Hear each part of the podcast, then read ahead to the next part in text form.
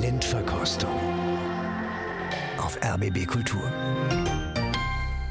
Herzlich willkommen zu einer neuen Ausgabe unserer schönen Sendung. Ich bin Christian Detig und begrüße Sie ganz herzlich. Heute mit einem Werk, das ich hier in gut zwei Stunden nur als gerupftes Huhn präsentieren kann. Wir hören die Zauberflöte von Wolfgang Amadeus Mozart und betreten als erstes den heiligen Tempel.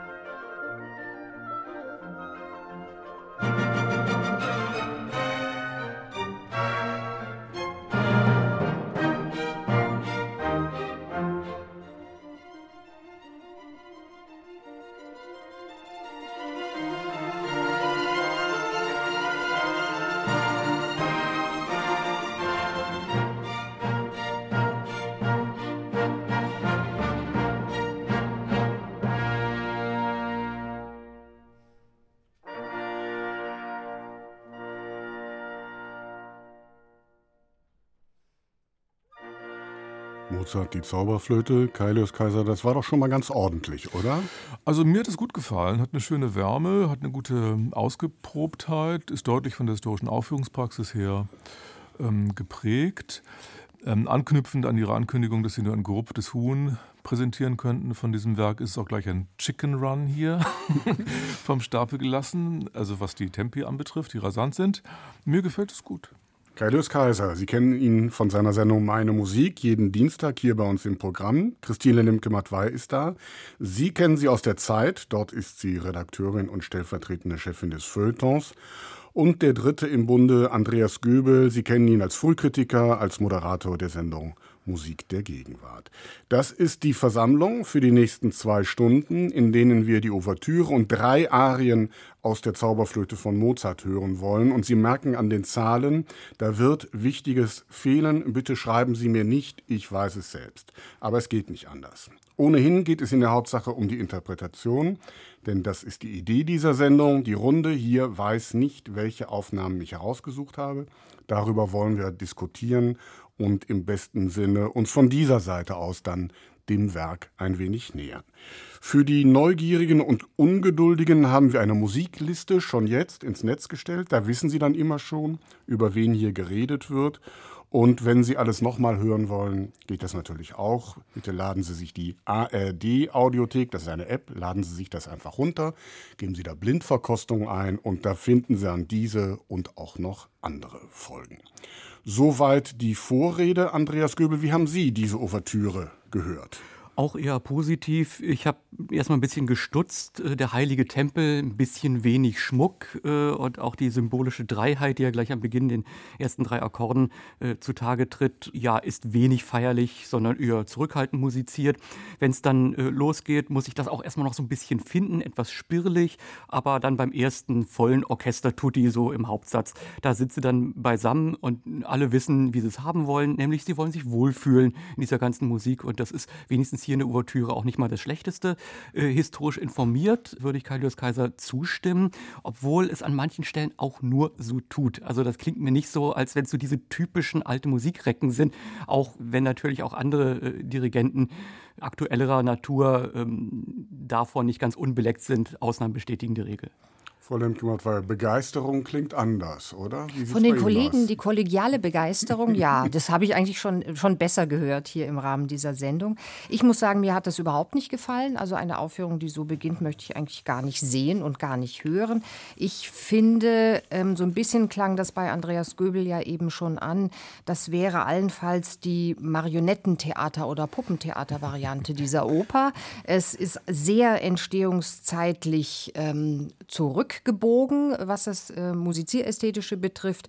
Ich erlahme schon bei den riesigen Generalpausen in der langsamen Einleitung. Ich finde, alles Rhetorische hat so komische Bäuche, die mir aber wenig erzählen. Es nagen so ein paar Zwischenstimmen, die mir auch nicht irgendwie mehr ähm, Aufhellung verschaffen. Und das Schnelle ist dann zwar schon schnell und rasant musiziert, aber doch irgendwie wie auf Zahnstocher. Mehr, mehr gemacht als gelebt. Ja. Hm.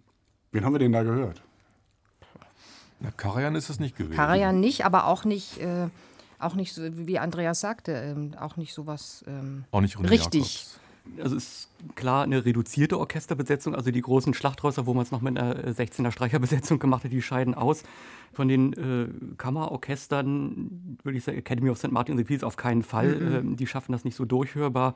Bleibt eigentlich nur die ganz aktuell mit dem Chamber Orchestra of Europe. Äh, mhm. aber die Wärme, die es dann doch hatte, die scheint mir mehr in Richtung Abado und Mahler Chamber Orchestra mhm. zu gehen. Also würde ich mich, wenn ich mich entscheiden müsste, dafür. Ich würde auch sagen, zwischen diesen beiden muss es sein. Ja, dann, dann, löse ich das mal auf, äh, ohne lange herumzuzapfeln. Mahler Chamber Orchestra ist richtig. Die Aufnahme ist jetzt gut 15 Jahre alt und dirigiert hat Claudio Abado. Erstaunlich, was für ein Affenzahn der da vorlegt, ne? Und das ist immer auch ganz unterschiedlich bei ihm. Er hat ja viel Mozart gemacht, auch mit seinem Orchester Mozart dann. Äh, zum Teil schöne Aufnahmen dabei. Äh, manchmal äh, ist es auch ein bisschen uninspiriert. Hier, äh, ich bleibe dabei, dass es mir gut gefallen hat, aber äh, ich habe Abado mit Mozart auch schon mal äh, ja, spritziger gehört. Er kann halt auch sehr blass sein und hier ist er ziemlich blass. Lassen wir das mal so stehen als Auftakt. Der Anfang ist gemacht. Eisbrecher haben es immer ein bisschen schwer. Jetzt noch einmal die Ouvertüre zur Zauberflöte. Jetzt ganz anders.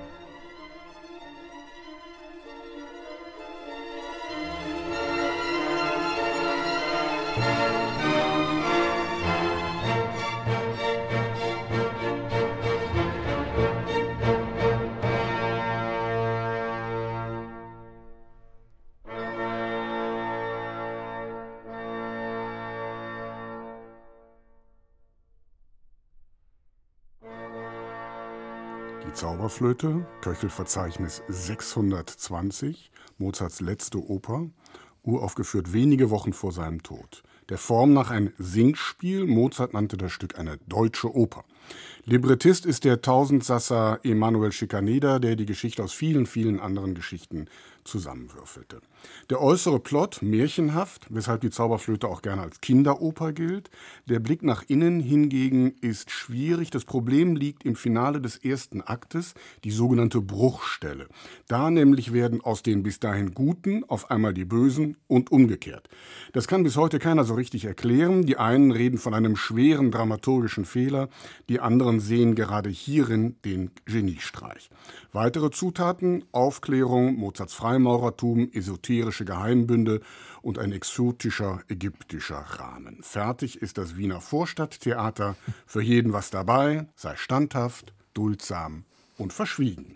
So singen das die drei Knaben quasi als Quintessenz.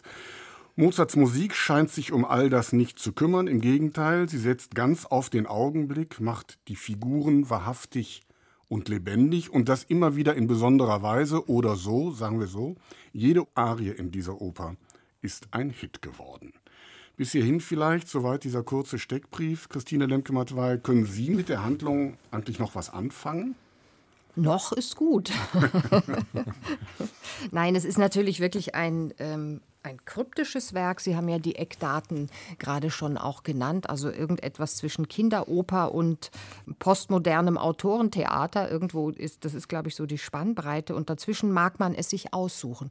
Ich habe heute in der Vorbereitung ein bisschen drüber nachgedacht. Ähm, erstens, wie viele Zauberflöten ich in, auf der Bühne in, in der Oper tatsächlich gesehen habe. Und wie viele sind Sie gekommen? Auf nicht so viele, komischerweise. Also ich bin nicht mit der Zauberflöte als Kind groß geworden. Die ist mir dann erst viel später im Erwachsenenalter Alter äh, begegnet, was vielleicht auch ähm, gar nicht so schlecht ist in diesem Fall. Und es sind mir wenige Inszenierungen im Kopfe geblieben. Das Allermeiste ist doch dann sehr bemüht. Also wenn man so wie in meiner Generation mit so dem noch guten und jungen Regietheater groß geworden ist, dann hat man oft erleben müssen, wie sehr sich die Regisseurinnen und Regisseure daran die Zähne ausgebissen haben. Mozart hat immer den längeren Atem. Die Musik ist immer klüger als all das, was man auf der Szene veranstalten kann. Tatsächlich im Kopf geblieben ist mir eine Aufführung in Stuttgart muss Ende der 90er, zweite Hälfte 90er gewesen sein, von Peter Konvitschny, der gesagt hat, ich verstehe eigentlich auch nicht, um was es hier geht. Und ich stelle das mal einfach so hin. Also ich inszeniere eigentlich Arie für Arie, für Ensemble, für Finale, für Nummer für Nummer. Und das fand man erst ganz schrecklich und es war auch sehr ungemütlich und es waren auch ungemütliche Bilder, die es dazu gab. Aber in der Summe war das eigentlich viel aufrichtiger, als zu sagen, wir spannen jetzt hier einen großen Märchenbogen oder wir vertiefen uns mal in die Freimaurerei, die heutzutage sowieso niemandem mehr etwas sagt. Also das fand ich sehr anrührend. Also wie die Musik ganz auf den Augenblick gewissermaßen Genau, also so, so ein Pointillismus eigentlich, mhm. mehr als zu sagen, hier gibt es eine große Erzählung und äh, Mozart ist der Weiseste von allen. Andreas Göbel, können Sie sich noch an Ihre erste Zauberflöte erinnern? Ja, eigentlich noch ganz gut. Das war hier in Berlin an der Deutschen Oper, die Inszenierung von Günter Krämer, die ja mit allem auch so ein bisschen gespielt hat, die das jetzt nicht abgebildet hat, sondern so ein paar Ideen hat da mit diesem Kornfeld und diesen heruntergelassenen, nicht Säulen, sondern es waren ja eigentlich nur äh, hängende Teppiche. Also das hat eigentlich mich dann auch geprägt und auch mein Bedürfnis, sehr viele andere Zauberflöten zu sehen, dann gestillt. Denn alles, was dann irgendwie konventionell war, wie Christine Lemke-Mattwey gesagt hat, versucht da irgendetwas wirklich zu deuten, da merkt man dann auch, wie lang das Stück ist. Also das Problem bei vielen Zauberflöten, die ich äh, gesehen habe, war, bis zur Pause äh, nach dem ersten Akt geht es immer ganz gut und der zweite ist noch ein Tick länger und dann hängt es so richtig durch.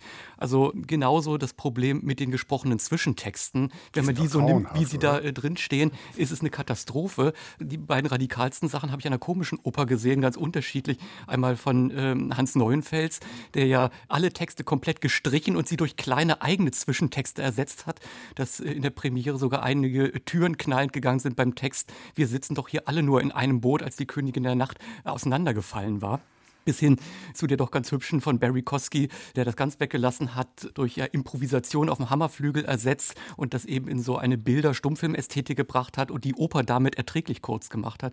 Also ich denke, solche Sachen werden dem Werk eher gerecht, als jetzt irgendwie dieses ganze Konvolut an Gedanken und Ursprüngen, an Quellen zu versuchen, irgendwie zu interpretieren und zusammenzufassen. Julius Kaiser, Ihre erste Soll ich auch noch eine Postkarte schreiben? Schreiben, Sie noch mal eine Postkarte. Also, ja, also ich kann die aus dem Vollen schreiben, es war meine erste Oper. Wunderbar. Allerdings war ich nicht ganz jung, sondern ich ging, glaube ich, sogar schon aufs Gymnasium und ich fand es furchtbar. Und es wurde dann in der Klasse später gefragt, wer nach diesem Erlebnis nochmal in die Oper gehen würde. Und ich war der Einzige, der gesagt hat, ich würde nie wieder gehen. also so rächt es sich. Ich fand es wirklich furchtbar. Die Königin der Nacht kam aus dem Boden gefahren, so aus der Versenkung und hat durch die Töne überhaupt nicht gehabt und nicht getroffen, kümmerte sich kein Schwein drum.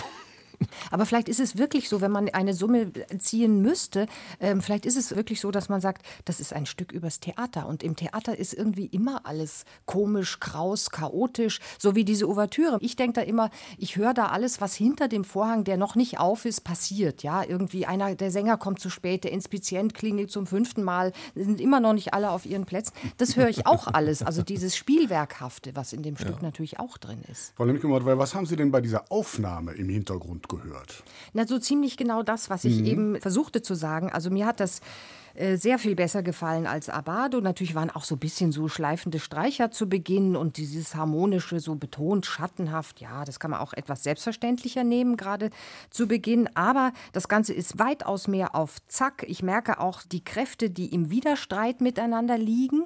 Also das, das Dramatische an sich kommt mir hier deutlicher entgegen. Es ist gestischer musiziert. Es hat ein Temperament, es hat eine Lebendigkeit, es interessiert mich. Interessiert es Sie auch, Herr Lewis Kaiser? Ich wundere mich nur über die Kollegin, warum Sie das denn wieder interessiert. Aber das war nun wirklich historische Aufführungspraxis. Da gibt es kein Vertun. Das fragen wir Sie nachher nochmal. Ja, ja, ja. Dann bin ich gespannt, was dabei rauskommt.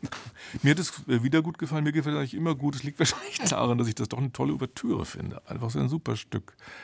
Ähm, man hört natürlich, wie die Kollegin gesagt hat, die Schlurfschuhe der historischen Aufführungspraxis deutlich heraus, aber es hat eine schöne Impulshaftigkeit. Es hat dieselbe Neigung zum Marionettentheater wie bei Abado vorher, würde ich trotzdem sagen. Und das liegt wahrscheinlich daran, dass man glaubt, dieses Stück nur als Puppentheater überhaupt retten zu können, wofür ich Verständnis habe. Andreas Göbel, was haben Sie gehört? Gegenrede. Ja, äh, nee, also äh, ich bin auch wirklich so erstaunt, dass das äh, bei den anderen beiden so auf wache und begeisterte Ohren getroffen ist, weil es bei mir genauso ist. Vom Beginn an, das ist wirklich mal so ein Vorhang auf und dann verpulvert der Dirigent aber mit seinem Ensemble nicht gleich alles, was er hat, sondern weiß, da muss noch sehr viel kommen. Es bleibt so ein bisschen auf der einen Seite schwebend im Klang, auf der anderen Seite nimmt er sich dann doch der paar Spitzfindigkeiten, die man aus dieser Partitur herauslesen kann, an und um da auch mal zu zeigen, so ich habe da meinen eigenen Willen und äh, ich mache das jetzt nicht so freundlich und äh, es klappt deswegen so gut, weil Mozart in der Ouvertüre recht wenig Dynamik geschrieben hat, recht wenig Zeichen für Agor pädagogisches oder Interpretationsansätze. Und das ist äh, in diesem Fall ganz hervorragend. Es klingt einfach und man freut sich auf das, was in den nächsten drei Stunden passiert. Darf ich an dieser Stelle vielleicht mal einrücken, dass ich nicht grundsätzlich, also nicht gar ideologisch gegen historisch informierte Aufführungspraxis bin, sondern ich bin da immer nur dagegen, wenn ich in erster Linie das Aufführungspraktische und nicht mehr die Musik höre. Und das war für mein Gefühl in dieser Aufnahme anders, andersrum. Also praktisch gerade weil es historische Aufführungspraxis war, hat es diese Lebendigkeit. Ja, oder es ist gehabt. mir egal, ob das so historisch informiert ist oder nicht. Es klingt einfach gut, wie Andreas Göbel eben gesagt hat, und es hat einen Sinn für Dramatik und es ist lebendig und wie gesagt, ich will wissen, wie es weitergeht. Ich will wissen, wen wir da gehört haben. Wollen Sie gleich lösen, Frau Lemke ja. Gelegenheit ist günstig. Ja, genau. Das wäre dann der endgültige Beweis, dass dieses kleine Etikett, was Ihnen anhaftet, abgefallen ist. ist. Ich sehe es am Boden liegen. Naja, es gibt ja so die, die einschlägigen. Ja, ich würde nicht sagen, dass es eine französische Aufnahme wäre mit äh, Les Florissant. Die habe ich hier nicht gehört. Ich würde auch nicht auf John Elliott Gardiner tippen mit English Baroque Soloists. Es ist auch nicht Arnold Östmann. Nein, der schon früh irgendwie zu diesen Instrumenten griff. René Jakobs wäre noch ein Kandidat. René Jakobs ja, ist aber der macht es aufgedonnerter. Der macht es äh, aufgerauter. Ja. ja. das ist dann nicht aber, so nett. Ja, gehen Sie noch mal ein paar Schritte wieder zurück. Ja, wieso nicht Gardiner? Also weil doch Gardiner. Sie waren schon da, Frau Lemper. Weil äh, der macht ja immer gerne so seine halbszenischen Sachen und wenn man ihn da sich vorstellt, wo dann äh, alle schon irgendwie so versammelt sind auf der Bühne, ein bisschen anders angeordnet und der legt dann mal so richtig los und sagt, Leute, ich bin hier aber der Direktor und ihr macht nur das, was wir minutiös geprobt haben. Also das so klingt Aufnahme, mir das so ein bisschen. Genau, Aufnahme, ich sage, jetzt geht's los. So. Aufnahme aus Mitte der 90er Jahre, da war der auch richtig gut. Da gibt es auch Mozart-Sinfonien, die knallen. Der ist immer noch gut. Ja, Mitte der 90er Jahre. Ich kann mich erinnern, dass diese Aufnahme als sehr, ich sage es mal, platt erfrischend dahergekommen ist. Das waren die English Baroque Soloists mit John Elliott Gardiner, aufgenommen vor 25 Jahren. Alles schön, alles gut. Mhm. Alle Stempel sind sozusagen erstmal beiseite gelegt, sagen wir es mal so. Und jetzt kommt noch mal was ganz anderes.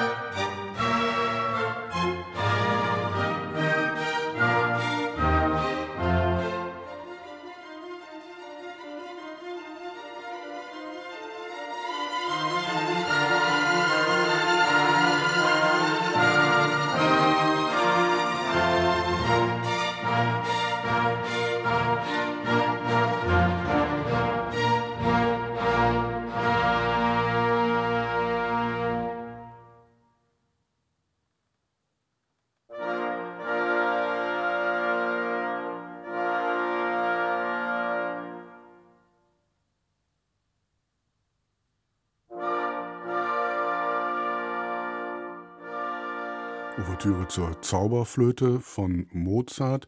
Frau Lemke war ganz anders jetzt, ne? Fast ein Sinfoniesatz. Ja, also mit Theater hat das natürlich gar nichts zu tun. Ähm, da gehen keine Vorhänge auf oder zu und da warten auch keine Sänger auf ihren Einsatz und da sitzt auch kein Publikum im Saal, hat man das Gefühl. Also äh, gleichwohl fühle ich mich so ein bisschen sentimental berührt, weil das natürlich so äh, Mozart äh, gedacht und musiziert ist, ganz aus dem Geiste des 19. Jahrhunderts und mit so einer gewissen heroischen Geste, was so die, die das Tempelthema betrifft. Aber im Grunde kann man das heute nicht mehr ertragen. Sie haben es uns natürlich jetzt auch schwer gemacht, dadurch, dass Sie diese beiden ähm, historisch informierteren Kandidaten davor äh, uns vorgespielt haben. Aber so diese Gemächlichkeit, diese Gediegenheit, ich kann darin auch wenig, was ja ein Argument sein könnte, wenig Tiefe entdecken. Leider. Aber schön ist es doch, oder, Carlos Kaiser? Nee, also ich muss auch sagen, also einerseits würde ich zugestehen, man lernt zum Beispiel hier und hört deutlich, es ist eine langsame Einleitung, wie in der Haydn-Symphonie oder einer Mozart-Symphonie. Das weiß der Dirigent, der ein alter weißer Mann ist. Das ist aber auch keine Kunst, das zu sagen, weil diese Kinderoper ist nur von alten weißen Männern im Großvateralter dirigiert worden, komischerweise. Das ist auch ein seltsames Paradox.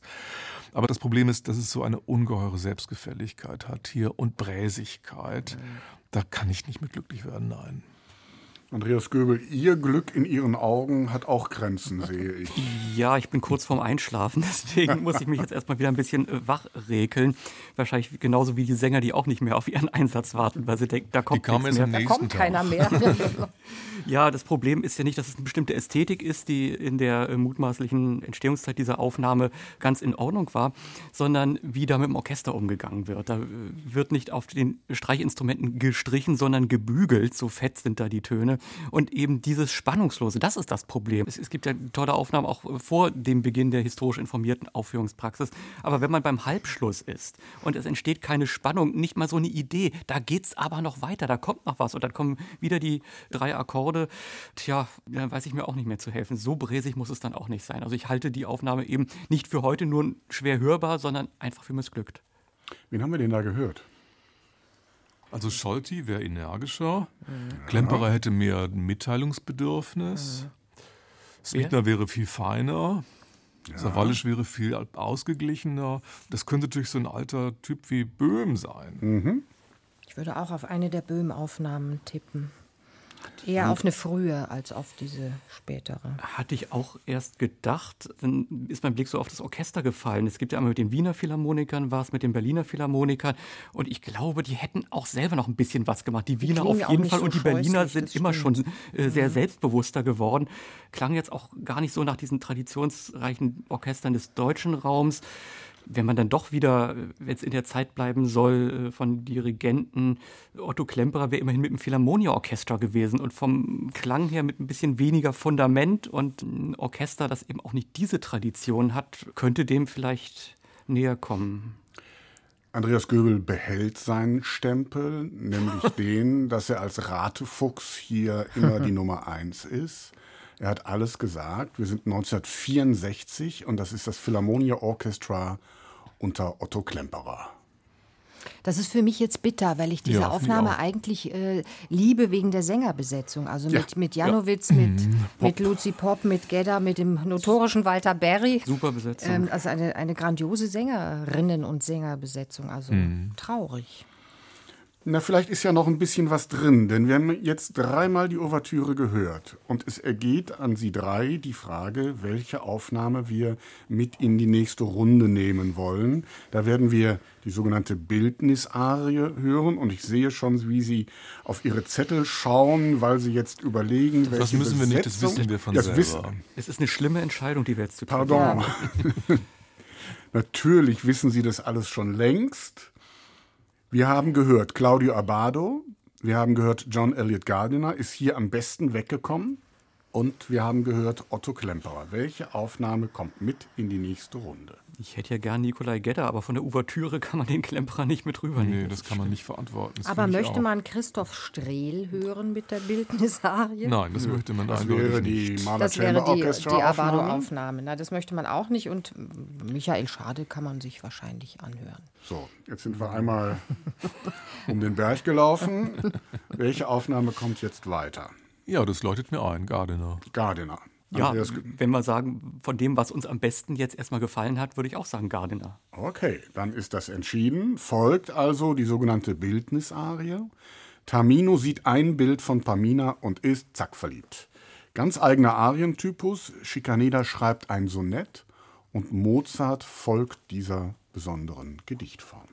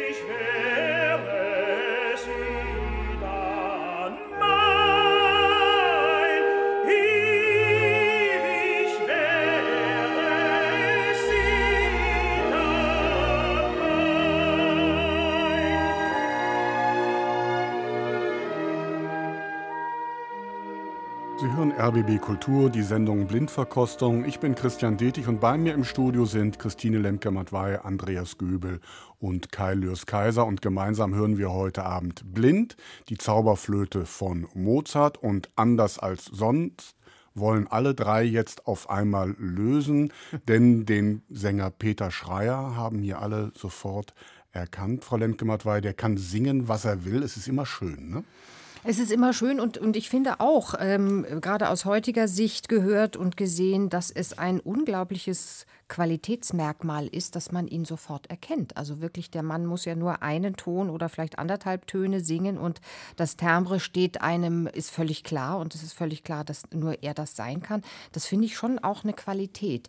Er ist nie jemand gewesen, der so richtig auf der Oper zu Hause war, auf der Opernbühne meiner Ansicht nach, hat viel Oper gesungen, ist aber nicht so der per se dramatische Sänger und dramatische Charakter. Das hört man ja auch hier. Also wer ist denn dieser Tamino, den da die Liebe packt und der in Liebe entflammt?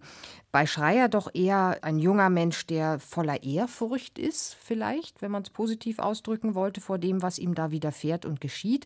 Mehr ehrfürchtig als schwärmerisch oder gar erotisch, wenn man so weit gehen möchte. Also so eine gewisse Berufsjugendlichkeit bis hin zur Geschlechtslosigkeit war diesem Sänger auch immer eigen. Was ist denn das Schöne an dieser Stimme, Kalius Kaiser?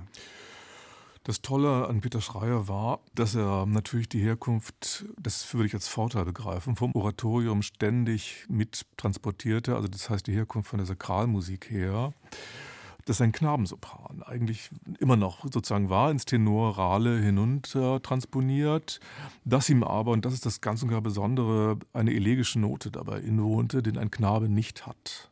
Wahnsinn, ganz fantastisch. Dazu natürlich diese lupenreine Textdeutlichkeit. So berühmt er ist, ich finde, das ist immer noch ein kolossal unterschätzter Sänger. Auch hier, wie sehr ist er drin in dieser Rolle? Also wie weit geht diese Identifikation mit dem Tamino? Das ist ganz großartig. So sehr, dass man feststellt, ganz kann er nicht reinkommen, wegen der Geschlechtslosigkeit, wegen des Unerotischen dieser Stimme und weil er natürlich trotzdem hier hörbar schon ein erwachsener Mann ist und eigentlich das Knabenhafte, was er verkörpern müsste, eigentlich schon abgelegt hat. Andreas Göbel, wie haben Sie diese Aufnahme gehört? Ja, mich hat so daran beeindruckt, dass hier sowohl der Gehalt als auch die Form wirklich stimmen. Ich glaube dem, dass alles, diese Empfindsamkeit, diese Sensibilität, die er hat, seit dieser Arie weiß man ja auch, was Liebe auf den ersten Blick ist. Aber es ist auch trotz aller Eleganz noch diese Tick Naivität drin, aber es ist nicht so naiv, dass es dann schief geht. Denn diese Arie ist so zerbrechlich, die kann so daneben gehen, gerade an der Stelle soll die Empfindung Liebe sein, dann kommt noch Ja, ja. Wenn man das auch nur mit so einem Tick Ironie singt, dann äh, lacht das ganze Opernhaus und das ist an der Stelle natürlich die reine Katastrophe. Und er weiß auch genau, wie ist die Form dieser Arie, die ariosen Elemente, die singt er traumhaft aus, aber da, wo es dann auch so ein bisschen ins Rezitativ geht, wo dieser Tamino ja auch überlegen muss, wie geschieht ihm, was ist jetzt und er hat aber eigentlich gar nicht so die Zeit. Das ist hier auch alles in schönster Weise äh, vollkommen. Ja, einer der wenigen Sänger, die das so in dieser äh, ja, Einheit auch wirklich präsentieren. Eine Aufgabe habe ich noch für Sie, denn Peter Schreier, er hat das mehrfach eingesungen. Welche Aufnahme haben wir denn hier gehört? Hat ja. jemand ein bisschen wenigstens auf das Orchester geachtet? Ja, also das waren die, die, beiden Aufnahmen, die ich davon kenne, sind im selben Jahr entstanden, 1972, kurioserweise. Sweetner kann das hier nicht gewesen sein, würde ich sagen, mhm. mit der Staatskapelle Dresden. Die würde nämlich seidiger sein, also muss es savalisch sein mit den Münchnern. Ausgeglichen war eine Vokabel, die vorhin fiel. Ja, aber das ja. aber zu savalisch und, und äh, das war es hier ja gar nicht das Orchester ist dem Schreier ja dermaßen auf den Fersen gefolgt. Also das würde dann wieder für äh, Sweetner sprechen. Was machen wir? Wir machen das, was wir immer machen, machen sollten. Wir hören auf Andreas Grün. Das war die Aufnahme mit Ottmar Smitner und der Staatskapelle Dresden in diesem Fall. Da nee, fühlt er sich das kann nicht auch sein. zu Hause. Wie oft werden wir eigentlich hier reingelegt? Wir, wir fahren das ja nie, wir sehen das ja nie. Ne? Minütlich. Man kann es ja alles erzählen. Genau, und Sie können alles hören, zum Beispiel noch einmal die Bildnisarie.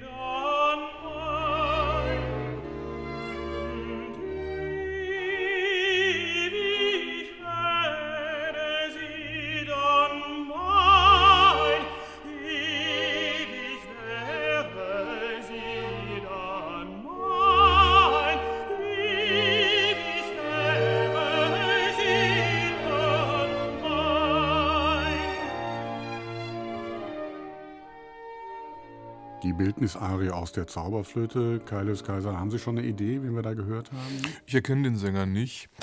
Aber es kann ja wohl nur die Gardener Aufnahme sein, denke ich mir so. Und dann müsste es Michael Schade sein, wenn ich richtig informiert bin. Und es kann ja auch sein. Ich habe ihn lange, also zu der Zeit noch nicht live gehört gehabt. Die Stimme kommt mir sehr geschärft vor. Er tut so ein bisschen heldisch. Das bringt alles nichts. Und es wirkt furchtbar empfindet, erklügelt und herbeigezerrt. Also jedenfalls kann es natürlich gegen die wunderbare Schreieraufnahme vorher überhaupt nicht an. Frau Lemke-Matwei. Ja, das stimmt alles. Gleichwohl wäre ich nicht ganz so unbarmherzig. Also ich finde, der macht das schon, schon sehr gut. Also angesichts der Tatsache, dass er einfach nicht die Persönlichkeit hat, wie Schreier sie hat, dass er nicht die sängerische Statur hat, macht er doch relativ viel draus. Und was mir auch an der Aufnahme nach wie vor gefällt, ist natürlich, dass sie moderner ist als die Sweetner-Aufnahme oder auch als die Savalisch-Aufnahme mit Peter Schreier ist, sein konnten und sind. Nämlich auch, was das Verhältnis zwischen Orchester und Stimme betrifft. Man hat das Gefühl, dieser Tamino ist jetzt hier nicht nur ein Solist, der irgendwie begleitet wird, sondern das ist Teil eines Ganzen. Und dieses Ganze ist mhm. durchaus von verschiedenen Farben und Kräften durchdrungen. Und das hört man hier ganz schön. Und ich finde auch am Ende der Arie hört man etwas, was mir gut gefallen hat, nämlich die Vergeblichkeit einer jeden solchen Liebe. Also dieser Zweifel, der da von Anfang an eigentlich mitschwingt bei aller ja, Euphorie oder Mozartschen Euphorie, ist ja immer so ein kleiner Schatten gleich dabei. Andreas Göbel. Ich habe auch sehr viel von dem gehört, was Christine Lemke-Mattwart eben gesagt hat. Klar, was den Sänger betrifft, der hat sich das ganz gut zurechtgelegt. Die Schlüsselbegriffe äh, funktionieren, aber das ist es dann auch. Wer hier interpretiert, das ist wieder John Elliott Gardiner. Denn man merkt, wenn das Orchester in den Mittelpunkt tritt, oh, wenn ich sie nur finden könnte, da wird es schneller. Und äh, das treibt den Sänger gewissermaßen an. Das Orchester erzählt es mir. Und ja, an den heißen Busen drücken. Der Sänger äh, tut das nicht, das tun die ersten Geigen hier. Und gerade am Ende diese Stelle mit der Phrasierung und eben mit diesem Konjunktiv, oh wäre, ja, von den Geigen höre ich das richtig, das ist richtig abgesetzt und das muss hier auch sein. Und der Sänger ist da überhaupt nicht äh, mit zusammen. Das haben die gar nicht gemeinsam gestaltet. Und an solchen Kleinigkeiten merkt man dann eben doch die Mängel äh, dieser Sängerauswahl. Äh, wenn die Sänger schlechter sind als das Orchester, das ist nicht gut. Lassen wir es mal bis hierhin stehen und hören zum dritten und letzten Mal die Bildnisarie. Und jetzt bin ich wirklich gespannt, was Sie dazu sagen.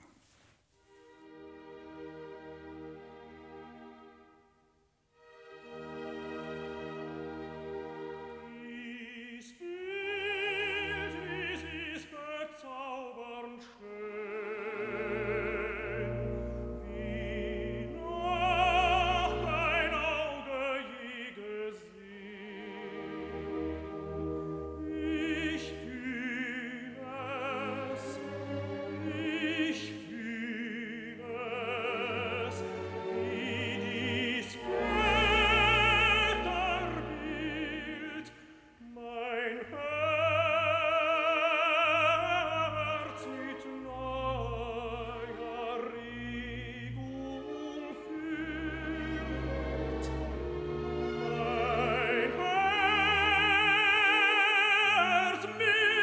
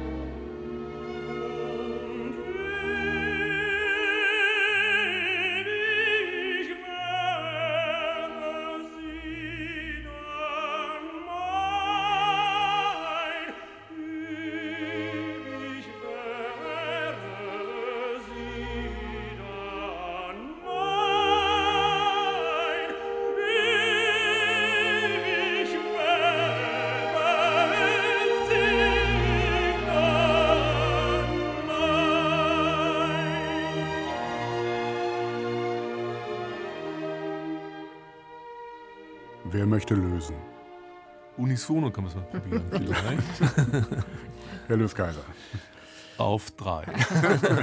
Fritz Wunderlich, also der liebe Gott persönlich sozusagen, wo selbst Peter Schreier jetzt noch das Nachsehen hat, würde ich jedenfalls doch ähm, denken. Der Unterschied ist der, und das ist ja das Erstaunliche auch, wie viel Schmack ist der hier investiert, wie viel Italianità. Das ist ja schon fast ein Alfredo in La Traviata bei Fritz Wunderlich hier.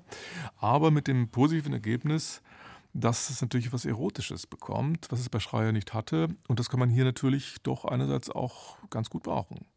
Und die Schluchzer, Frau Lemke-Mattwein, nehmen Sie in Kauf? Die sind mir sowas von egal. Ausnahmsweise Solange sind der sie richtige Schluch. So, ja, genau.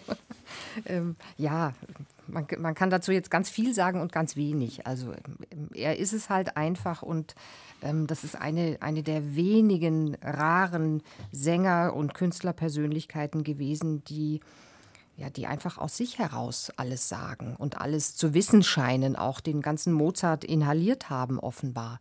Also natürlich hat das bisschen sowas ähm, dem Jahr, was ist es, 1964 geschuldetes in seiner Ästhetik, in diesem deutschen Belkantismus, der ja immer so ein bisschen seltsam war bei Wunderlich, ganz egal, was er ge gesungen hat. Aber diese Figur hat ja plötzlich irgendwie eine, eine irre Größe. Das ist ja plötzlich nicht nur der kleine Tamino, der auf so ein blödes Medaillon starrt, sondern das sind ja alle Liebenden der Operngeschichte, die uns da plötzlich angucken. Das hat einen Horizont, eine Dimension. Also das ist toll. Andreas Göbel, finden Sie doch mal ein Härchen in der Suppe. Hatte ich sowieso vor, denn ich meine, wenn auf diesem hohen Niveau zu Recht gelobt wird, kann man gerne auch ein bisschen Wasser in den Wein gießen. Ich will das mal vom Orchester her anfangen. Weil das Orchester, dem wunderlich muss es sowieso nicht, aber ihm schon gar nicht hilft. Und da habe ich dann einfach mal das Gedankenspiel, was wäre, wenn da jemand anders dirigiert hätte als Karl Böhm. In dieser Aufnahme ist es ja. Denn das Orchester zerfällt. Es ist ein schleppendes Tempo. Kann natürlich sein, dass der wunderlich gesagt hat, ich möchte es aber gerne so aussingen, bitte äh, nimm dieses Tempo, aber man würde es dem Böhm auch selber zutrauen. Und da fällt diese ganze Motorfunktion aus. Kann man auch sagen, braucht der Wunderlicher gar nicht. Der kann das auch alleine ohne das Orchester oder mit irgendeinem Korrepetitor singen. Nur ich hätte ihm gern gewusst, was so ein Wechselspiel da noch vielleicht äh, reingebracht hätte. Diese Klarheit, diese Eindeutigkeit in der Interpretation vielleicht doch nochmal aufgebrochen hat. Es ist bis zum Ende alles klar. Das ist dieser Tamino. Aber am Ende dieses Mords Ritardando ist das jetzt wirklich alles so klar, wie es hier zu sein scheint. Es es wird einfach so gemacht. Aber ich stelle einfach mal die ketzerische Frage, fehlt da nicht noch eine Dimension? Fürs Protokoll, damit es nicht untergeht, wir haben gehört, Fritz Wunderlich in der Aufnahme mit den Berliner Philharmonikern unter der Leitung von Karl Böhm 1964 hier in Berlin entstanden. Und jetzt die schwierige Frage, was kommt weiter? Dreimal haben wir die Bildnisarie gehört aus Gesamtaufnahmen mit Karl Böhm, jetzt hier zum Schluss, Ottmar Sweetner und John Elliott Gardiner. Als nächstes wollen wir nun Pamina hören. Ach, ich fühl's, die Arie aus dem zweiten Akt. Und an Sie drei geht die Frage, welche Aufnahme kommt weiter? Und jetzt schauen Sie doch noch mal auf Ihren Zetteln. Welchen, das muss man dann auch. Das muss man ja, ja, ja, das muss man auch. Das ist, das ist so eine schwierige Rolle und da möchte ich nicht Evelyn Lear hören oder wer auch immer. Ja. Aber ich möchte auch nicht Christiane Oelze hören. Ja, es werden schon also, die Kärtchen ähm, hin und her geschoben. Genau, Helen Donat ja hingegen könnte ich mir vorstellen. Das kann ich mir ja. auch vorstellen. Welches ja, war denn von den dreien, die natürlich. wir eben gehört haben, die beste? Das ist ja auch. Jetzt mal ohne Pamina. Jetzt mal ohne Pamina. Also ja, wunderlich klar. war der Beste, aber Böhm war nicht der Beste. Ja, klar kann man äh, mit Leichtigkeit sagen, wunderlich, aber so viel schlechter war Schreier doch nun auch Nein, nicht. Nein, finde ich auch. Wenn wir die Kirche im Dorf lassen. Ja, ich mein, so. Wenn ich mir mit also Christine Lemke-Matt einig bin, ja. dann Also kommt, Sweetner liegt. Sweetner kommt weiter, Andreas Göbel nickt. Ja. Frau Lemke-Matt Ja. Folgt also Pamina. Pamina und Tamino haben sich nun endlich gefunden. Tamino aber muss sich an sein Schweigegelübde halten. Pamina fühlt sich entsprechend verlassen, sehr innig, sehr schwermütig. Mozart greift in dieser Stimmung immer gerne zu der Tonart G-Moll, so auch hier.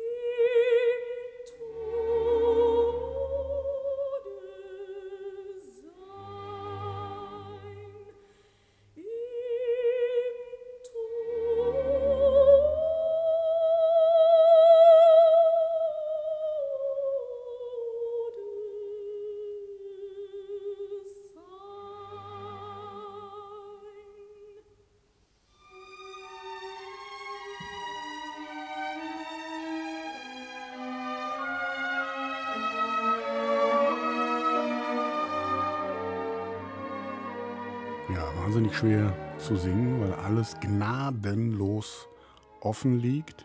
Die Arie der Pamina aus dem zweiten Akt der Zauberflöte. Andreas Göbel, was haben Sie gehört? Ja, eben genau diese Problematik. Äh, es liegt alles gnadenlos offen und wenn man dann eben auch noch ein so langsames Tempo nimmt, Andante steht da, aber das war ein kräftiges, dickes Adagio, dann macht es die Sache ja noch schwieriger, äh, um nicht zu sagen unmöglich.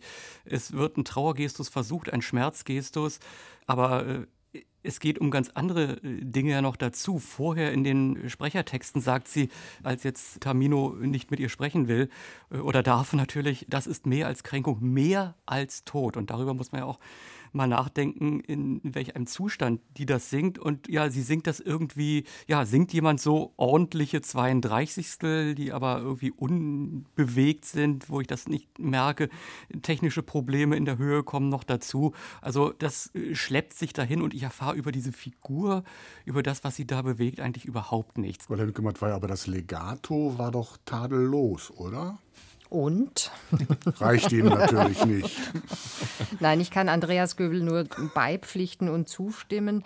Ich glaube, das ist auch keine gute Kombination, diese Sängerin und dieses Orchester und dieser Dirigent, weil die lähmen sich eher gegenseitig, als dass sie sich zu irgendetwas inspirieren oder beflügeln. Also natürlich ist das schwer aus diesem Andante-Tempo etwas zu machen, was einerseits nicht anfängt zu rennen und andererseits doch eine Innigkeit behauptet zumindest. Das ist natürlich schwer, aber das kann ich nicht lösen, indem ich diesen stockenden Atem, den Mozart in dem Orchester komponiert, nur stocken lasse. Dann lasse ich die Sängerin auch verhungern. Also man, man hat richtig ungemütliche Gefühle beim Zuhören und das betrifft nicht nur die Höhe, um die man immer so ein bisschen bangt, sondern auch dieses nicht vorankommen. Es muss innerlich fließen und äußerlich verharren oder ruhig sein oder was auch immer und das hat hier überhaupt nicht funktioniert. Also Tempofrage?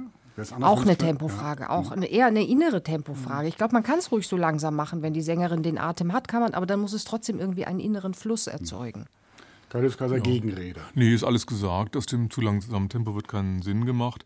Ähm, die Sängerin hat natürlich so einen leichten mädchenhaften Ton, ist eine bekennende Verehrerin der großen Erna Berger, würde ich mal sagen. Das höre ich da so ein bisschen raus aber dabei ist der Gestus viel zu damenhaft. Man hörte den Schmuck, den diese Dame angelegt hat, und der hat an der Pamina überhaupt nichts verloren. Kein junges Mädchen. Wen haben wir denn da gehört? Also ich habe die Sängerin nicht erkannt. Ich auch nicht mhm. richtig. Mhm. Es könnte selbstverständlich Helen Donat sein. Die Sängerin kenne ich nicht sehr gut. Ich meine, sprachlich, idiomatisch gesehen war das top. Da kann man nichts sagen. Ja, genau so ist es. Helen Donat ist die Aufnahme, die wir mitgenommen haben mit der Staatskapelle Dresden unter Ottmar Sweetner. Not her cup of tea. Nächste Bewährungsprobe. Noch einmal die Arie der Pamina.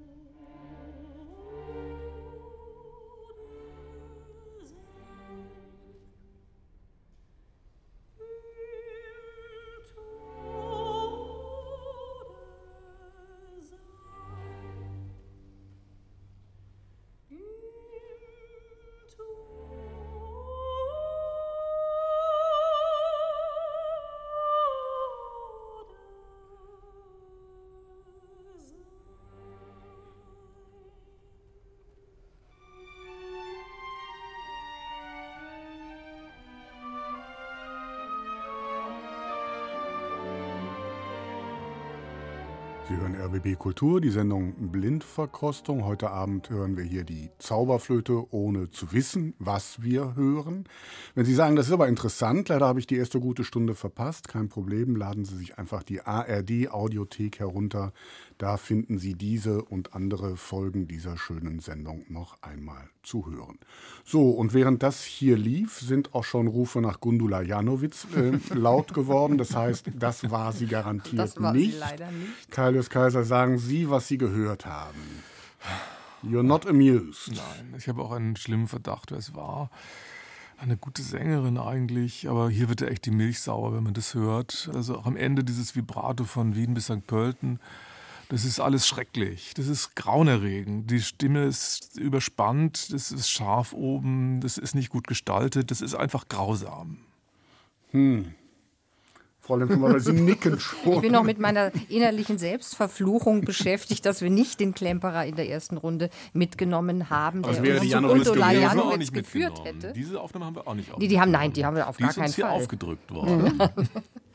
Nein, aber es zeigt sich hier, mir war das eigentlich, bevor ich hier saß, noch nie so klar, wie hoch die Partie eigentlich liegt und wie viel Tiefe man braucht, Ja. um diese Höhe zu erzeugen. Und das Problem hatte schon Helen Donat und diese Sängerin hat es noch umso mehr.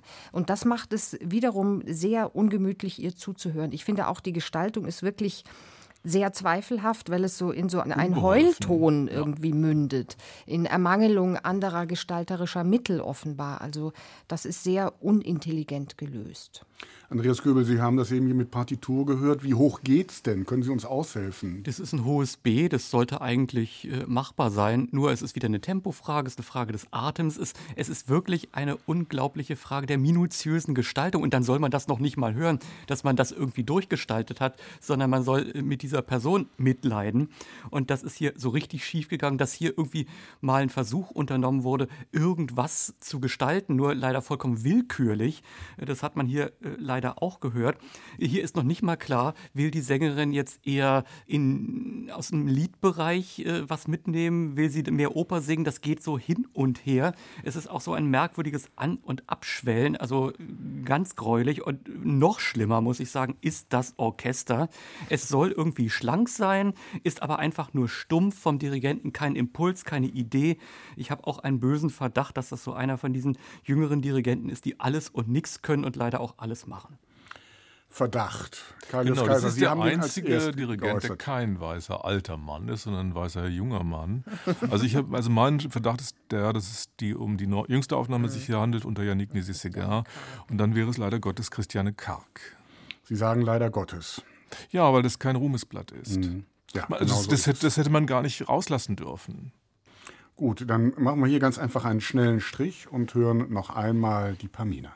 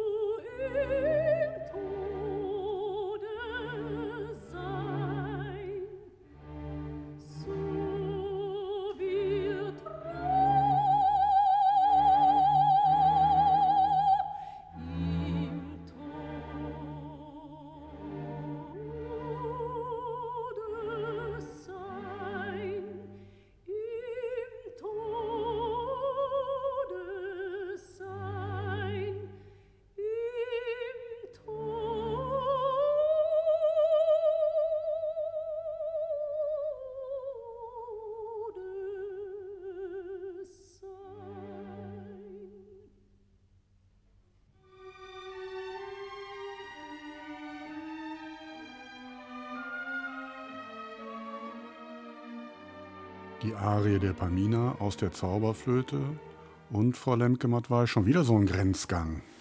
Geht aber. Geht doch, würde ich sagen. Ja, ja doch, würde ich sagen. Ältere, ältere Aufnahme und vor allen Dingen eine Stimme, die der Partie gewachsen ist. Kann man sagen, ein bisschen viel Vibrato, ist vielleicht Geschmackssache und dieses so sehr, sehr deutsche Deklamieren ist vielleicht auch Geschmackssache. Aber absurderweise oder interessanterweise ist es ja so, dass hier gar nicht groß versucht wird, das Gestalterische so in den Vordergrund zu rücken, zu sagen, was habe ich mir hier gedacht und habe ich jetzt wirklich Todesangst und um wen oder was fürchte ich hier eigentlich, sondern es hat eine, eine große Selbstverständlichkeit und ein großes Gefasstsein angesichts dessen, was da mutmaßlich auf die Person, auf die Figur zukommt. Der selbstverständliche Umgang mit, mit dieser Oper, mit dieser Partie, das ist etwas, was unglaublich wohltuend ist im Vergleich natürlich auch zu den beiden Vorgängerinnen. Andreas Göbel, nach dem Motto, mach nichts, denn du kannst sowieso nichts machen. Ne? Ist das, haben Sie es auch so gehört? Äh, Auf jeden Fall eine Strategie und äh, die hier wirklich zum Ziel führt. Natürlich, äh, ich stimme Christine Lemke-Matwei ähm, zu. Äh, Man könnte natürlich jetzt auf hohem Niveau auch anfangen äh, zu mäkeln. Stichwort wäre da nicht doch Gestaltung drin. Grundsätzlich äh, war es mir an einigen Stellen etwas zu dicht, etwas zu unangenehm auf die Pelle gerückt. Gerade wenn sie singt, fühlst du nicht der Liebe sehen, wie sie das gesungen hat, würde ich das fortsetzen mit, dann schmeiß ich dich aus der WG. Mir hat der Schluss sehr gut gefallen. Da ist wirklich dieser Umgang mit dem Wort Tod und ja, eine Gefasstheit, aber natürlich weiß man es ja dann nicht, auch wenn es dahin führen sollte. Ja, das ist jetzt wirklich Mäkeln auf hohem Niveau. Kaius Kaiser. Also ich könnte sagen, in der WG wäre diese Sängerin mit Sicherheit nicht eingezogen. ähm, ich finde auch erstaunlich, ich meine, eigentlich passt das doch überhaupt nicht, was die hier macht. Sie macht völlig ihr eigenes Ding. Es ist viel zu damenhaft. Ich höre auch da das durch das Abendkleid. Und um jetzt schon gleich zu lösen, man würde sozusagen sagen, Pamina gibt sich die Ehre. Ja? Pamina gibt sich aber nicht die Ehre. Das passt hier gar nicht. Und trotzdem ist sie so souverän und auch sängerisch so redlich. Ein bisschen ist die Beweglichkeit ihr Problem und am Ende wird es auch trotzdem ein bisschen eng in der Höhe. Aber bis es soweit kommt, ist das ganz toll gemacht. Gibt so- sich die Ehre, versteht heute keiner mehr. Sie Ja, müssen den Namen sagen. Ja, also die Sängerin, die wir hier gehört haben, hatte eine Fernsehshow, die zu Recht den Namen trug. Anneliese Rothenberger gibt sich die Ehre. Weil die hatte sozusagen das schwere Abendkleid schon in der Stimme an. Ich bin so alt, dass ich in einer dieser späten Sendungen einmal. Kabelträgerin gewesen bin bei der Aufzeichnung. Begnadet. Das ist jetzt aber mal eine originelle Information. Anneliese Rothenberger, die ja gerade wegen dieser Fernsehgeschichten, die sie gemacht hat, heute gerne unterschätzt wird und Ja. äh, in Wahrheit holt sie hier den Pott, ne? Äh, sie holt den Pott, ähm, um, um in ihrer Mentalität zu bleiben, ja. Aber ich finde, was uns heute natürlich wieder entgegenkommt, ist, dass ja keiner mehr etwas anfangen kann mit dem Satz, Anneliese Rothenberger gibt sich Ja. die Ehre. Also lass es alles weg, diesen ganzen Fernsehschmuh der späten 60er, 70er und frühen 80er Jahre. Und schon steht die Sängerin unbelastet da vor dem inneren Ohr. Und das wird ihr nur gerecht. Natürlich ist sie ungerecht behandelt worden. Natürlich hat sie, äh, wie etliche andere in der Zeit, auch viel Unsinn gemacht oder wurde dazu getrieben. Mag sein, aber das ändert ja nichts an der Seriosität dieser Künstlerin. Es gibt nur wenige Aufnahmen, seriöse, gute Aufnahmen, die sie überhaupt gemacht hat und diese gehört dazu. Und ich bin auch verblüfft. Dreimal haben wir jetzt die Pamina gehört, Anneliese Rothenberger mit Wolfgang Sawalisch, dann die Nezet Sänger Aufnahme, schwieriger Name auszusprechen und Ottmar Sweetner. Wer kommt weiter? Das ist jetzt an dieser Stelle die Frage, wenn wir zu der Arie der Arien kommen, die Rache-Arie, die Königin der Nacht. Wen wollen wir noch einmal hören? Da wollen wir leider nicht Edda Moser hören, oder? Natürlich wollen wir das, warum nicht? Aha, interessant, das wäre die Sawalisch-Aufnahme. Das wäre dieser Um Wald. das mal hier auseinander zu friemeln. Aber das sind wir jetzt dem Lieschen schuldig, dass wir sie mitnehmen. Damit meine ich Anneliese Rothenberger. Okay, das spricht jetzt für die Sawalisch-Aufnahme Andreas Göbel. Ist Edda Moser nicht die Aufnahme, die irgendwo im Orbit kreist? Wo sie als hingehört, Vermächtnis der Menschheit? Das ist auch kein Argument. Frau Nein, das ist Moser eine hat unser super, also Entschuldigung, bevor Sonnensystem wir die wieder machen, verlassen. die ist super, die ist, die ist fantastisch. Ich meine, wir haben ja, äh, wie es auch eine Regel besagt, am Ende die Möglichkeit, aus allen nochmal zu wählen. Insofern äh, wäre ich jetzt dafür, dass wir wenigstens die äh, Sweetner-Aufnahme äh, weiter nehmen, denn äh, lieber Silvia Gesti als Edda Moser. Frau Lemke-Matwei. Nee, dann doch lieber Edda Moser. Dann doch bitte. lieber Edda. Und die Sweetner-Aufnahme haben wir doch schon mal mitgenommen, oder? Habe ich das falsch gesehen? Ja, Also, folgt die Rache-Arie, Inbegriff der Koloratur-Arie, Paradestück, Klassikhit. Mozart lässt keinen Zweifel daran, dass es hier und jetzt um alles geht. Oder sagen wir es so, mit der Frau wollen Sie keinen Streit. Rache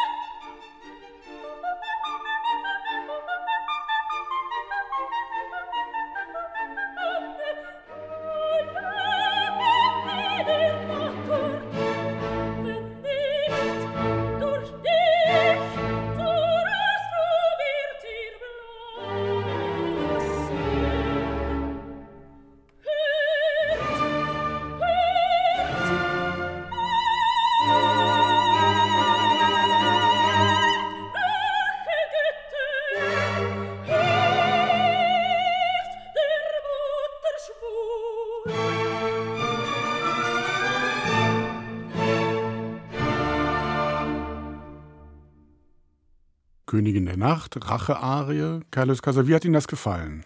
Sie auch nochmal also erklärt, warum Sängerinnen, die einmal auf dieser Rolle landen, dann nie wieder runterkommen. Denn egal wie man es macht, es kommt nur darauf an, wie diese hohen Fs abgeschossen werden. Und wenn die stimmen und solange die stimmen, kann die Sängerin machen, was sie will. Und das macht die hier auch. Die hohen Fs stimmen, sitzen bombenfest und der Rest findet sich. Und da findet sich aber leider gar nichts, so dass es nicht so dolle. Also die Textverständlichkeit ist natürlich kaum vorhanden. Das, da ist nicht viel zu holen, außer den hohen Tönen. Das ist eine Verlegenheitsbesetzung, weil gerade niemand Besseres da war. Andreas Göbel, Sie schrunzeln die Stirn. Ja, es ist mir genauso gegangen. Es ist nicht nur die Textverständlichkeit, äh, die gar nichts war, sondern es ist so abgeliefert. Es ist ohne eigenen Impuls. Ich habe mir auch äh, gefragt, was singt die, in was für einer Situation ist die da? Da kommt mal so ein Giftpfeil, aber eben auch nur, weil sie nachdrücken muss. Und äh, dann ist es die Sicherheitsvariante. Also diese ja eigentlich keifenden Figuren, die werden so gesungen wie Einsingeübungen. Da kommt gar nichts. Also wenn was kommt, kommt was vom zwar viel zu groß besetzten Orchester, aber da hört man so einen Einpeitscher am Pult. Aber äh, sängerisch ist das einfach nur traurig.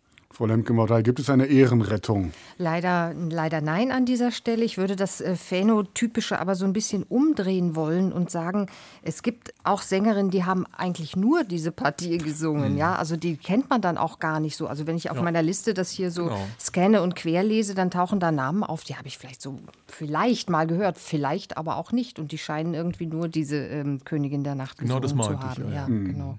Also ja, mit die Rache bleibt hier so relativ auf der Strecke, würde ich denken. Und das Olympiahafte ist halt wahnsinnig uninteressant. Wen haben wir denn da gehört? Gibt es eine Idee? Die schlechte, die- Te schlechte Textverständlichkeit ist Ja. vielleicht eine Spur. Ist das nicht die Scholti-Aufnahme oder so? Von der Orchesterbesetzung, äh, von der Orchesterbehandlung würde es sein, wäre Sumi Joe, ja. Ja, das war die Südkoreanerin Sumi Jo, das war die sogenannte Scholti-Aufnahme mit den Wiener Philharmonikern 1990 entstanden. Scheußlich. Dann ist das doch ein schönes Schlusswort und wir hören noch zumindest zu dieser Aufnahme und wir hören noch einmal die Rache-Arie.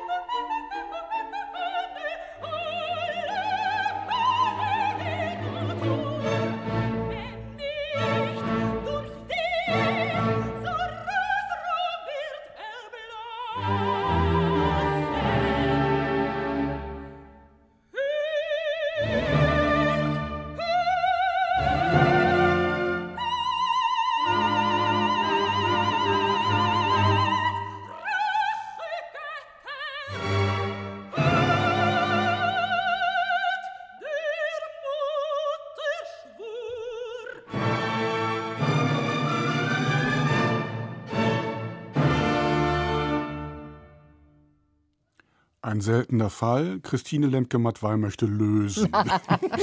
Ja, diese Sängerin, diese Interpretin macht keine Gefangenen, wie man so schön sagt. Sie tritt sehr entschlossen die Flucht nach vorne an. Und da bleibt schon auch äh, sängerisch und was die Differenzierung betrifft, das eine oder andere auf der Strecke. Es ist einem aber relativ wurscht. Oder mir ist es relativ wurscht, weil dieser Rachegestus so schön durchgehalten wird. Also die will einfach Rache. Und das wird sehr deutlich. Und ähm, die hohen Fs, die berüchtigten, ähm, die hat sie dann eben auch noch. Das war jetzt aber noch keine Lösung, Frau Lemke-Matwei. Sie müssten den Namen schon sagen. Ja, das ist die Edda Moser-Aufnahme. Woran erkennen Sie die? Ich erkenne die an Edda Moser, glaube ich. Ähm, also wenn man mit ihr als Person jetzt, äh, ist ja eine durchaus eher tragische Karriere, die da vorliegt, weil sie doch relativ früh hat aufhören müssen und offenbar durch solche Racheakte ihrer Stimme ähm, Schaden zugefügt hat. Aber das ist einfach diese Person. Also die ist ja bis heute, die brennt ja bis heute irgendwie leidenschaftlich äh, für ganz viele Themen und sie ist eine sehr streitbare Person und das hört man hier. Das ist in dem Timbre drin. Das ist, die Person hat sich sozusagen, vermittelt sich da sehr gut durch die Stimme. Andreas Göbel, was haben Sie gehört? Ja, ein singendes Megafon, aber das kannst ja hier in dieser Arie auch wirklich haben. Mir geht es genauso. Das, was da alles nicht gelungen ist, ist, ist mir auch vollkommen äh, egal. Mir hat äh, das Orchester eben gut gefallen. Wir hatten ja mal äh, im Zusammenhang mit dem Dirigenten, Wolfgang Sawallisch ist das hier, äh, Stichwort ausgeglichen. Und äh, das muss man hier wirklich äh, positiv sagen. Wenn man so eine Sängerin hat und man muss das begleiten, dann muss man genau wissen, was man drunter legt und wo man auch nichts macht, wo man es laufen lässt, aber wo man dann trotzdem immer dann noch die Präsenz zeigt. Da merkt man einfach, erfahrener Kapellmeister, der hat so viel in dem Bereich gemacht und äh, deswegen kann sie sich das leisten und deswegen sitzt die Sache einfach. Die hohen Fs, Carlos Kaiser, waren alle da, aber mehr noch. Ne? Ja, aber um es mal zu sagen, zum Beispiel der Text war überhaupt nicht da. gar nichts davon. Den kennt gar man doch. nichts davon. Ich kenne ihn vielleicht gut genug, aber trotzdem das wollen wir dann mal festgehalten haben. Da ist überhaupt nichts, kein einziges Wort zu verstehen, sozusagen. Trotzdem, die Töne sind natürlich toll gespannt. Und ich halte es für nicht einfach, solchen Zorn in solche hohen Töne überhaupt äh, zu legen. Die berühmte Anekdote, die hier erzählt werden muss, besteht ja darin, dass man der Sängerin kurz bevor das Mikro anging, zugeflüstert hast, du bist nur zweite Wahl. Du bist eine zweite Wahl, also Wallisch wollte jemand anders eigentlich. Und daraufhin kam dieser Zornesausbruch zustande. Naja, Schöne Erklärung, Edda Moser. Und genau, Sie haben es eben gesagt, das ist die Aufnahme, die unser Sonnensystem verlassen hat. Das ist die Aufnahme, Voyager. die auf der Golden Record auf der Voyager 2 ist und jetzt Gott weiß wo Und die herumsegelt. man trotzdem bis zur Erde hört. Vielleicht ist das Tolle ja auch daran, dass sie dass sie so an ihre eigene Grenze geht, die Sängerin, Ja. die Edda Moser. Ja. Also man hört das Risiko, das sie eingeht. Und das hat natürlich dann viel zu Ja. tun mit der Figur. In das ist der eine Selbstmordattentäterin ja? sozusagen. Ja, ja, im Grunde ja. Wer fehlt denn noch? Wen haben Sie noch auf Ihrer Liste? Für, für die Königin meinen Sie? Für die Königin. Für die Königin, Naja, die Grubi, die sogenannte Grubi, Gu- Dieter Gruberova, und Lucia Popp fehlt. Erna Berger. ja.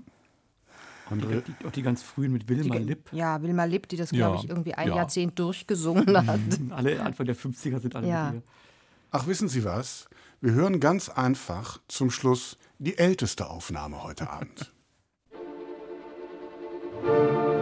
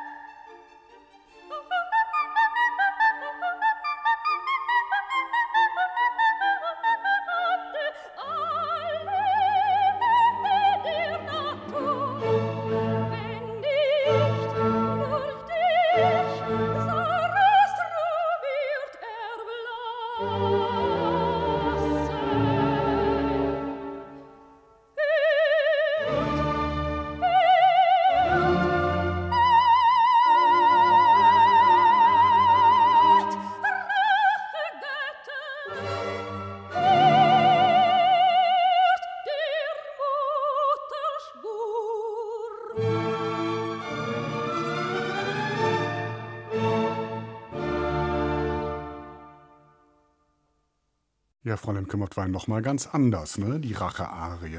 Ja, mehr Arie irgendwie. mehr Arie und natürlich so im Vergleich, im unmittelbaren Vergleich zu und mit Edda Moser Brav. brave, braver, äh, sauberer, auch viel naiver. Man darf ja auch nicht vergessen, die Königin der Nacht ist eine der wenigen Mütter, die die Opernbühne bevölkern und das hört man hier einfach gar nicht. Das ist sehr, sehr jung, sehr, sehr mädchenhaft wiederum, sehr sauber gesungen, sehr ordentlich gesungen, wahrscheinlich viel differenzierter gesungen als Edda Moser, aber es wird doch dem Gestus des Stückes nicht wirklich gerecht. Ich habe beim Hören gedacht, die hätte vielleicht auch besser die Pamina gesungen. Vielleicht, ne? ja. Das sind ja Hat sie, glaub Fragen, ich, die man auch. sich öfter stellt. Hat sie, glaube ich, auch, ja. Kai Luskaiser, was Also, haben Sie also ich fand jetzt die Höhe sogar so ein bisschen meckrig, das hat mir gar nicht so gut äh, gefallen. Im Übrigen singt das natürlich so wie eine allegorische Porzellanpuppe, die noch gerade auf irgendeinem Gründerzeit Vertigo oder auf einer Anrichte gestanden hätte. Ganz äh, merkwürdig neutral und äh, geziert. Also soll ich es gleich auflösen? Das, Machen also Sie das- gerne, wenn Sie es können, ja.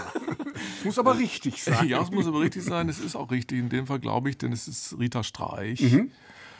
Ja, eine sehr gute Sängerin, die uns schon, haben wir auch schon toll bejubelt hier manchmal, in anderen Rollen allerdings. Rias Sinfonieorchester, geleitet von Ferenc Fritschei. 1954 entstanden die Aufnahme hier in Berlin in der Jesus-Christus-Kirche. Andreas Göbel. Ja, ähm, so am Ende hat es mich so ein bisschen äh, an Don Giovanni erinnert. Also vorher hat er sich eher zurückgehalten. Äh, bei der Arie kann man ja auch nicht so viel zum Orchester sagen, aber ähm, da war da tatsächlich nochmal die Gestaltungskraft, die mich äh, bei Fritschei dann auch überhaupt nicht überrascht. Tja, und was Rita Streich betrifft, äh, gegen Edda Moser natürlich irgendwie auch sympathisch. Die kommt dann an und sagt, du, ich habe da mal ein Problem, der Sarastro ist nicht nett zu mir, der hat mir heute was Böses gesagt und wir müssen das irgendwie wieder einrenken. Das ist jetzt kein Mordaufruf. Aber äh, von der Qualität her kann man natürlich nichts dazu sagen. Sie hören RBB Kultur, die Sendung Blindverkostung und das war unser Querschnitt durch die Zauberflöte und ja, vieles hat gefehlt, aber es war ja auch vieles dabei, sodass ich denke, dass wir jetzt am Schluss zu einem einigermaßen gerechten Ergebnis kommen werden, denn es ergeht nun die Frage aller Fragen. Welche Gesamtaufnahme Nehmt alles nur in allem war heute die beste. Welche würden Sie gerne verschenken zum Beispiel? Sie sortieren sich bitte hier im Studio Ihre Zettel und Gedanken und ich lasse im Schnelldurchlauf noch einmal alle Revue passieren. Ich beginne mit den älteren Herrschaften. Das ähm, Rias-Orchester mit Ferenc Fritschei haben wir zum Schluss gehört. Dann Otto Klemperer mit dem Philharmonia Orchestra.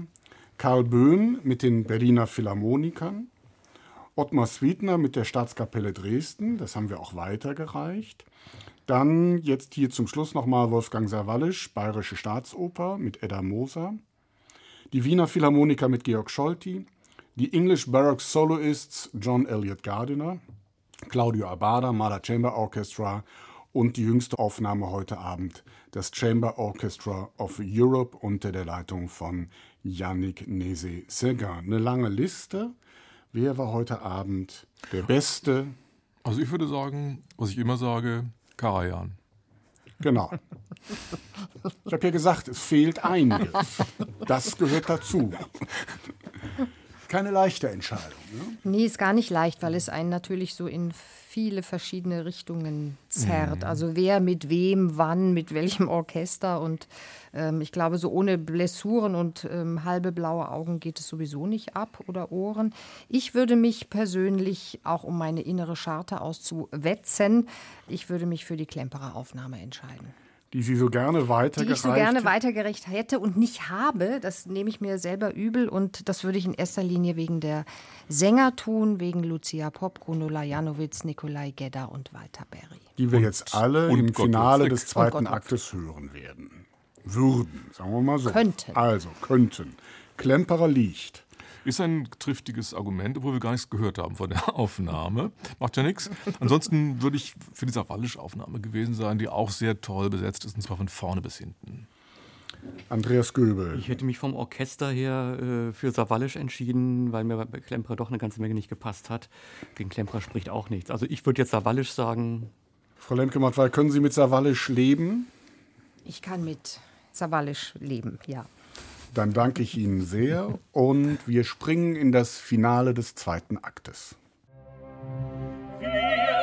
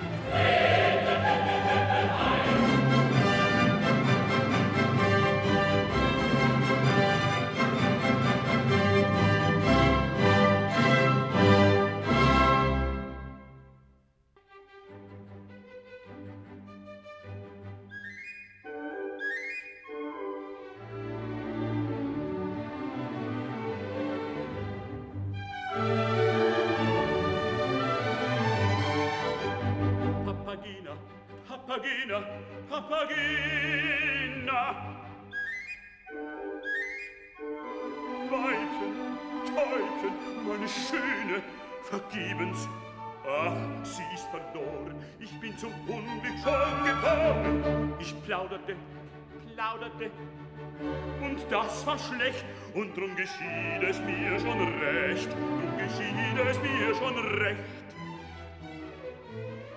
Seit ich gekostet diesen Wein, seit ich das schöne Weibchen sah, so brennt's im Herzenskämmerlein, so zwickt es hier, so zwickt es da. Papagina, Herzensweibchen, Papagina, liebes Teilchen. Umsonst, es ist vergebens, müde bin ich meines Lebens. Sterben macht der Liebe ein End, wenn sie im Herzen doch so brennt. Diesen Baum, da will ich zieren, mir an ihm den Hals zu schnüren, weil das Leben mir missfällt. Gute Nacht, du falsche Welt, weil du böse an mir handelst, mir kein schönes Kind zu wandelst. So ist aus, so sterbe ich. Schöne Mädchen, denkt an mich, schöne Mädchen, denkt an mich. Will sich eine um mich harmen, ich hänge noch erbarmen, nun so lass ich's diesmal sein. Rufet nur ja oder nein, rufet nur ja oder nein keine hört mich. Alles stille, alles, alles stille, also ist es euer Wille. Gott, geh doch frisch hinauf, ende deinen Lebenslauf. Papa, geh doch frisch hinauf, ende deinen Lebenslauf. Nun, ich warte doch, es sei, ich warte doch, nun, es sei, bis man zählet. Eins, zwei, drei. Eins. Äh, zwei.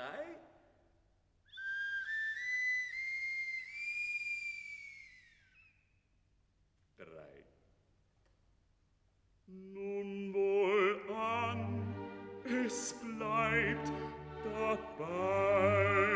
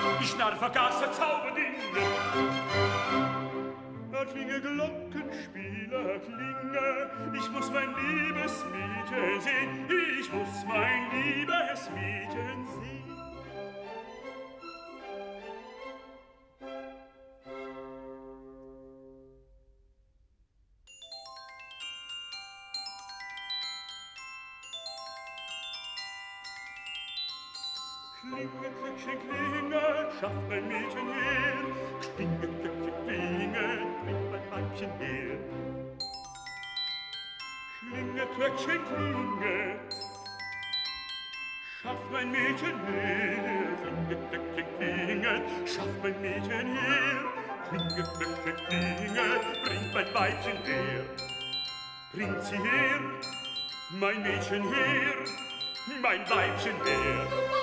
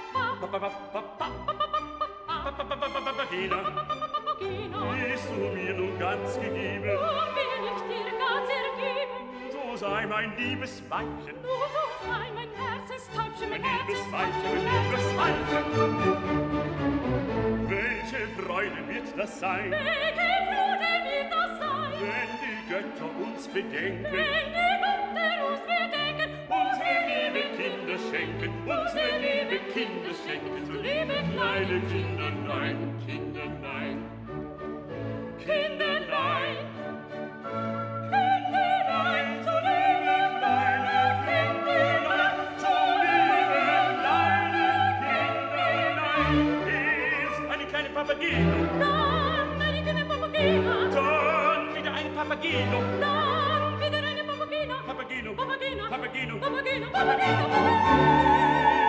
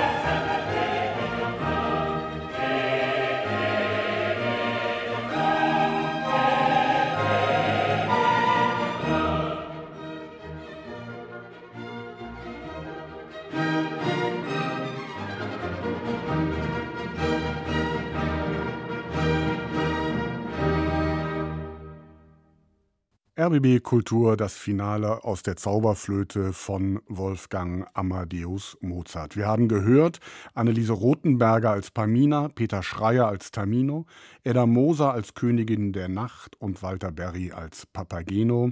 Gespielt hat das Orchester der Bayerischen Staatsoper München unter der Leitung von Wolfgang Sawallisch.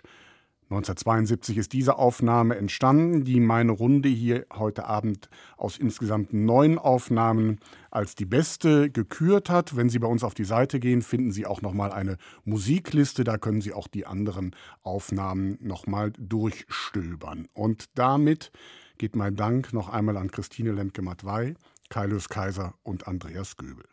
Ich bin Christian Detig und verabschiede mich mit guten Wünschen und mit dem Hinweis, dass Sie diese Sendung in der ARD Audiothek noch einmal hören können. Bis dahin eine schöne Zeit.